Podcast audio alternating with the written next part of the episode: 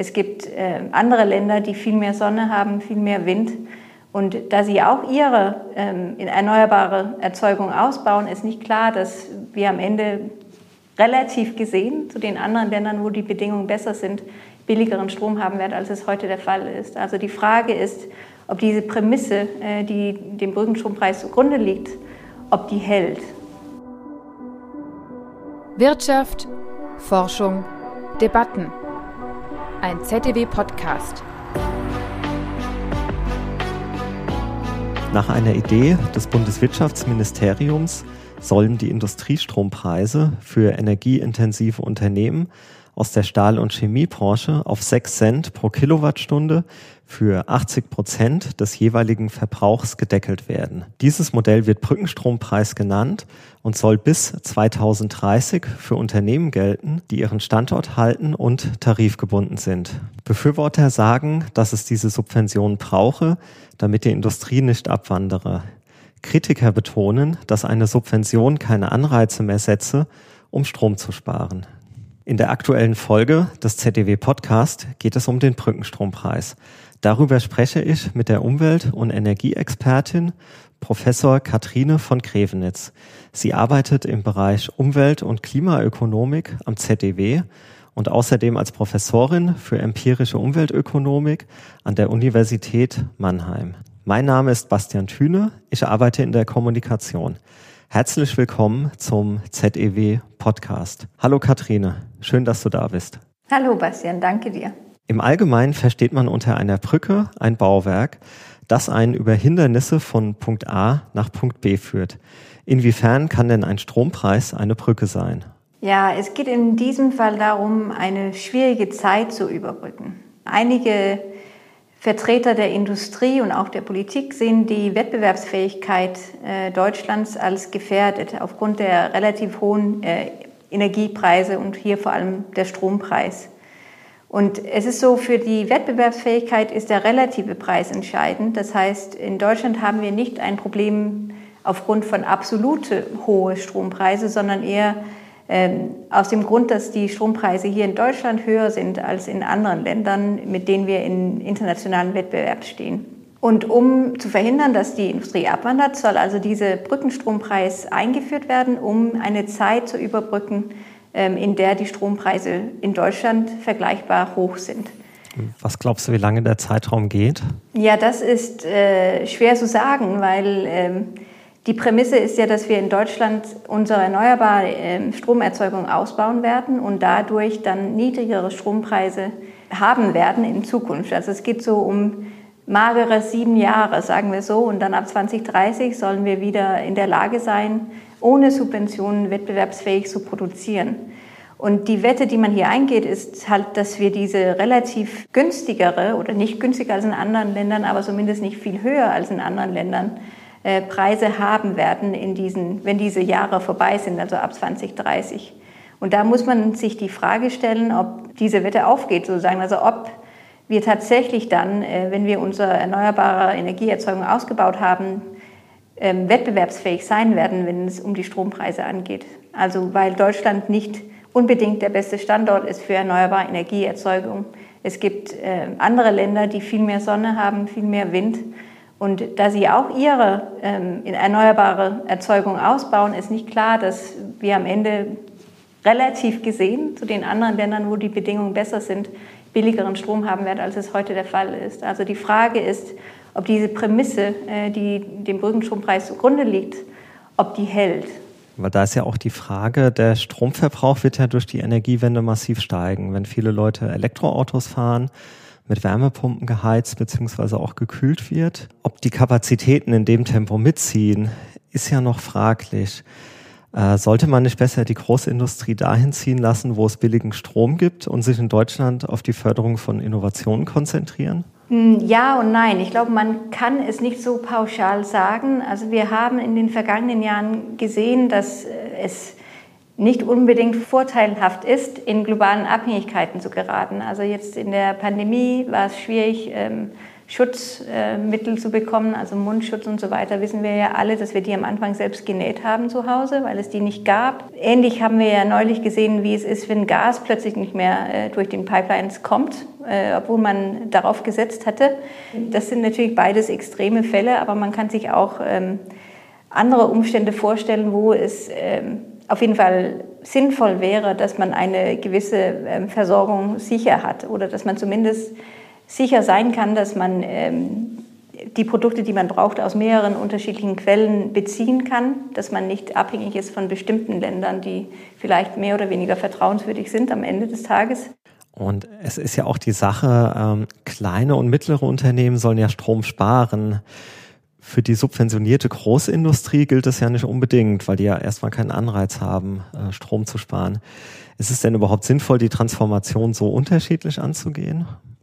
So wie das BMWK äh, oder das Bundesministerium für Wirtschaft und Klima äh, den Brückenstrompreis vorschlagen oder das äh, Arbeitspapier, was sie vorgelegt haben, da äh, sollen die Anreize zu sparen schon erhalten bleiben. Also es ist dieses, diese Brückenstrompreis baut auf die Strompreisbremse auf, was wir in den letzten Monaten oder im letzten Jahr entwickelt haben.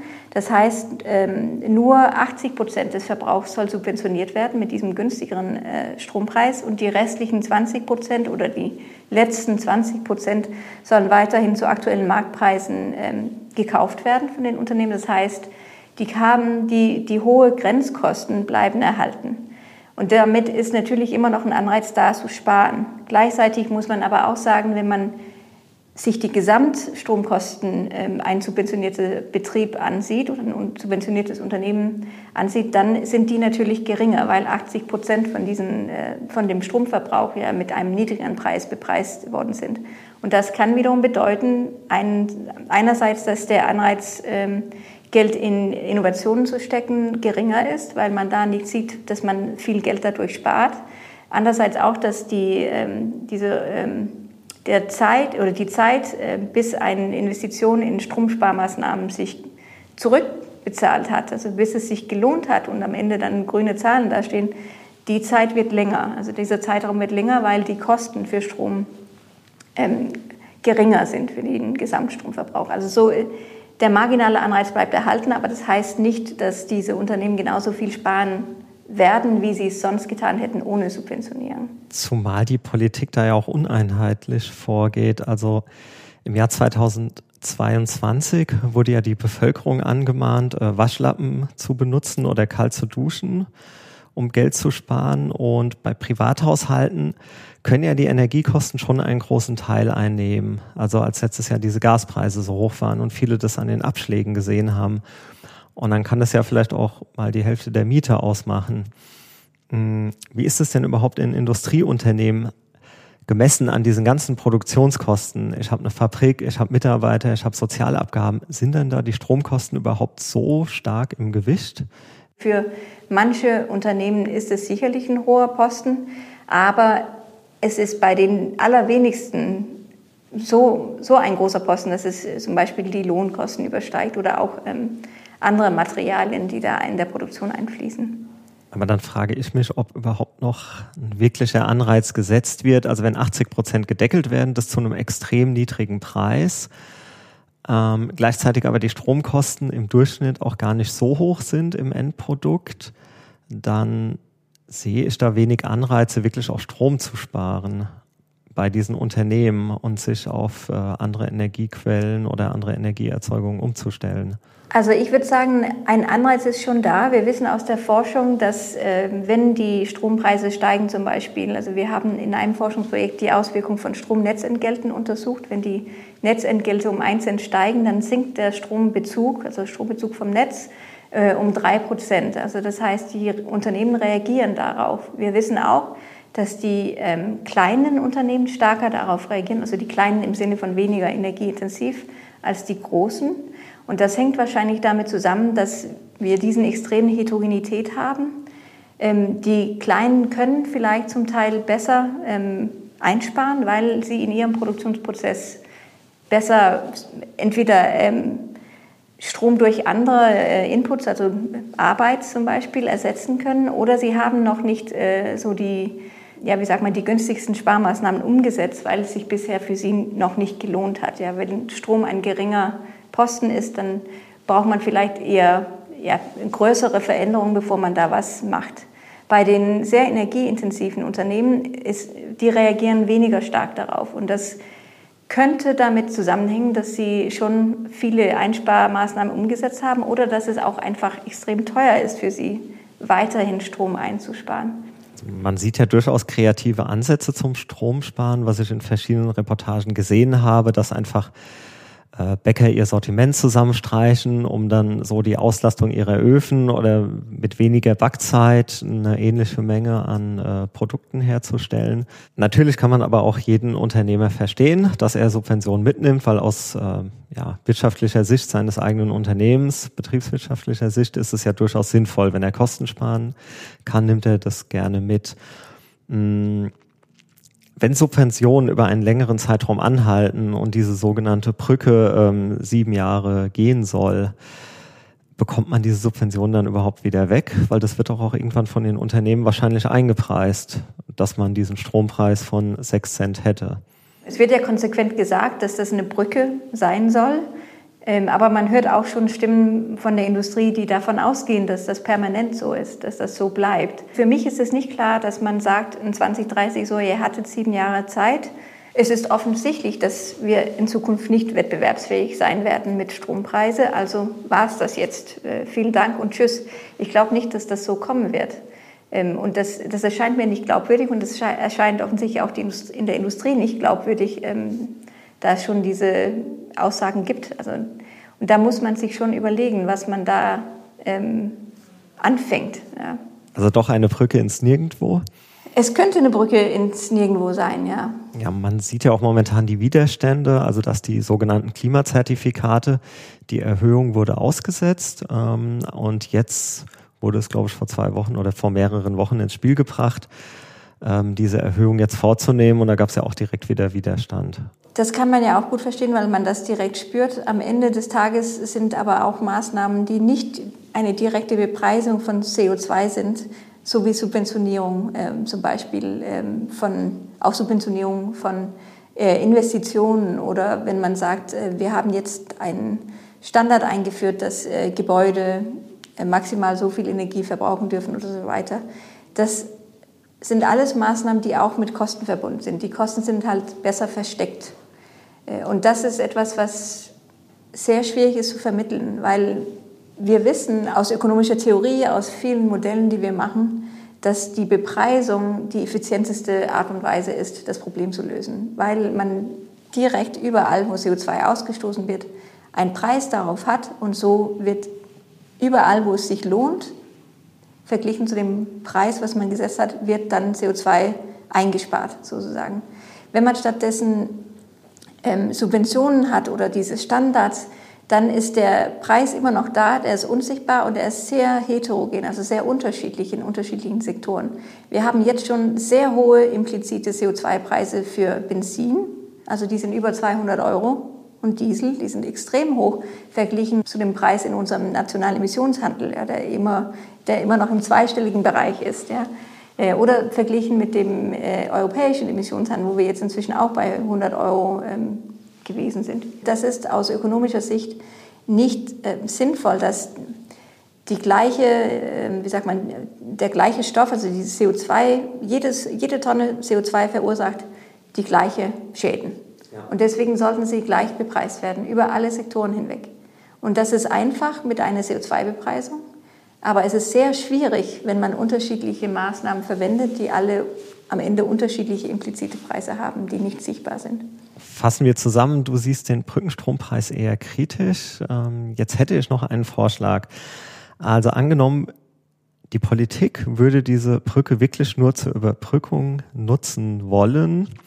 Sie könnte ja auch den Unternehmen Bedingungen sagen, dass sie die Subvention nur erhalten, wenn sie gleichzeitig einen Teil der Ausgaben in die Transformation investieren. Also wie auch immer man das praktisch bewerkstelligen könnte. Könntest du dich damit mehr anfreunden? Ich kann gut verstehen, wo der Vorschlag herkommt. Sagt man das so, dass es eine Leistung und eine Gegenleistung ist. Wir setzen auf die energieintensive Industrie. Die energieintensive Industrie setzt auf uns, indem sie dann hier Standortinvestitionen tätigen. Das Problem dabei ist, dass wir ja eigentlich nur, wir wollen ja eigentlich Mitnahmeeffekte vermeiden. Also das heißt, wir wollen nur diejenigen Unternehmen subventionieren, die tatsächlich ohne Subventionen gegangen wären. Und es ist mir nicht klar, wenn wir solche Anforderungen an die, Subventionen, äh, die Subventionierung verknüpfen, dass wir die richtigen Unternehmen damit loswerden, sozusagen. Also die Unternehmen, die äh, auf dem Sprung sind, für sie ist es sehr viel riskanter, jetzt noch Geld in die Hand zu nehmen, in Deutschland zu investieren, als die, die ohnehin hier geblieben wären. Das heißt, tendenziell werden wir eher die Unternehmen los, die wir eigentlich halten wollen. Und das finde ich problematisch. Also meines Wissens gibt es da noch keine Studien, die zeigen, wie diese Bedingungen, ähm, welche Auswirkungen sie haben und wie sie mit, ähm, also welche Auswirkungen sie haben im Sinne von, welche Unternehmen haben wir dann nicht drin, die wir sonst drin gehabt hätten und sind das die richtigen oder die falschen. Ja. Wir wissen aber, weil es auch Anforderungen gab, zum Beispiel ähm, bei der äh, besonderen Ausgleichsregelung, also das war eine Entlastung oder ist immer noch da, ist eine Entlastung für äh, genau die gleichen ähm, Industriebetriebe, die auch mit dem Brückenstrompreis äh, entlastet werden sollen.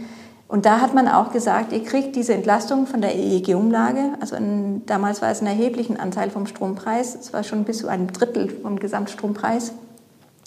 Wenn ihr auch ähm, solche Gegenleistungen machen, also zum Beispiel investieren. Ähm, und da hat man gesehen, dass einige, also Einige Unternehmen, die eigentlich antragsberechtigt waren, die die Bedingungen erfüllt haben, die haben diesen Antrag nicht gestellt. Und die Erklärung, wenn man mit Industrievertretern spricht, ist genau diese Anforderung. Man hat sich dann eingeschränkt in der ähm, freien, freien Entscheidung ähm, der Industrie, ähm, also der Leitung der Industriebetriebe am Ende. Ja. Und sie müssen ja Geld verdienen für ihre Eigentümer. So ist es nun mal. Ähm, das ist ja der Sinn und Zweck von so einem Betrieb. Und da muss man sich dann am Ende fragen, ist, lohnt es sich oder lohnt es sich nicht? Das heißt, mit solchen Anforderungen könnte man auch tatsächlich, also man hält nicht unbedingt jemand hier, der, der auf dem Sprung ist. Das ZDW erstellt ja regelmäßig den Länderindex Familienunternehmen im Auftrag der Stiftung Familienunternehmen. Darin wird der Abbau der Bürokratie gefordert, aber auch, dass öffentliche Investitionsvorhaben schneller genehmigt und durchgeführt werden sollen. Zudem könnte man auch die Steuerbelastungen senken, damit Arbeit attraktiver wird. Wären solche gesamtwirtschaftlichen Maßnahmen nicht sinnvoller, als einfach nur bestimmte Wirtschaftsbereiche zu subventionieren? Ich würde insgesamt sagen, man kann schon den Standort Deutschland verbessern. Und hier könnte man breit einsetzen. Also statt äh, so, sozusagen Industriepolitik in die Tiefe und da gezielt bestimmte Betriebe oder Sektoren aussuchen, dann sollte man aus meiner Sicht in die breite Masse gehen. Also man sollte eine breite Standortpolitik machen. Nicht in dem Sinne, dass man jeden subventioniert, um Gottes Willen. Äh, nein, man sollte äh, so No-Regret-Maßnahmen machen. Also No-Regret-Maßnahmen sind Investitionen, die gut sind egal was kommt. Das wären Investitionen in Digitalisierung, es wären Investitionen in Infrastruktur, also Straßen, Eisenbahnen, ähm, Netze, Stromnetzausbau, ähm, Investitionen in Bildung, damit wir die Fachkräfte, die hochqualifizierte Fachkräfte, für die Deutschland bekannt ist und die lange ein, ein Wettbewerbsvorteil waren für Deutschland, das sollte man versuchen aufrechtzuerhalten. Ähm, man sollte Bürokratie abbauen. Also das sind alles Maßnahmen, die für die breite Masse wirken, die nicht äh, eine Wette sind, welche Technologien dann in Zukunft äh, besser sind oder schlechter, weil wir wissen es schlichtweg nicht. Deswegen ist aus meiner Sicht die beste Politik, die wir machen können, ist eine, sozusagen einen fruchtbarer Boden zu schaffen und dann schauen wir, was wächst. Ja? Dann lassen wir die, wir schaffen hier die gute Bedingung, die gute Rahmenbedingung und dann sehen wir, was, sich da gut schlägt. Also wir sind mitten in einem Strukturwandel und wir wissen einfach nicht, wie die Zukunft aussieht. Und das ist, ein, das ist eine große Unsicherheit, sowohl für die Unternehmen als auch für die Politik. Deswegen kann man auch gut verstehen, dass man da überlegt, was können wir tun. Ähm, aber da wir nicht wissen, wohin wir wollen oder wohin wir können am Ende, weil es hängt ja nicht nur davon ab, was wir in Deutschland machen, sondern auch davon ab, was alle anderen machen in der Welt. Ja Ähm, das sollten wir machen. Und dann sollten wir ganz gezielt weiterarbeiten, dass wir globale Kooperation hinkriegen, was die Klimapolitik angeht, dass wir diese globale CO2-Bepreisung hinkriegen.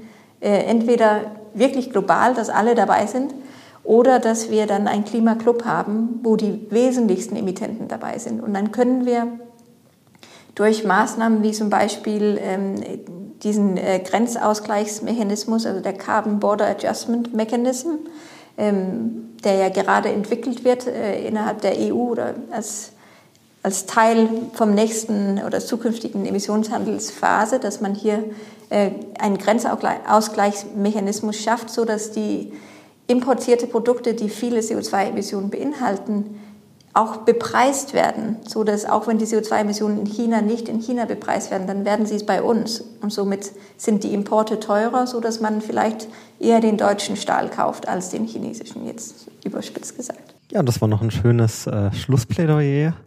Also vielen lieben Dank für das Gespräch, Katrine. Es hat uns sehr gefreut, mit dir über das äh, äußerst facettenreiche Thema zu diskutieren. Danke dir. Danke auch fürs Zuhören beim ZEW Podcast.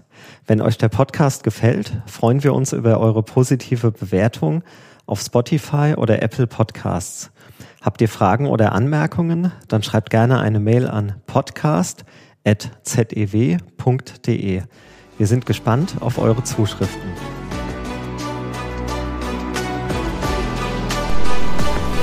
Wirtschaft, Forschung, Debatten.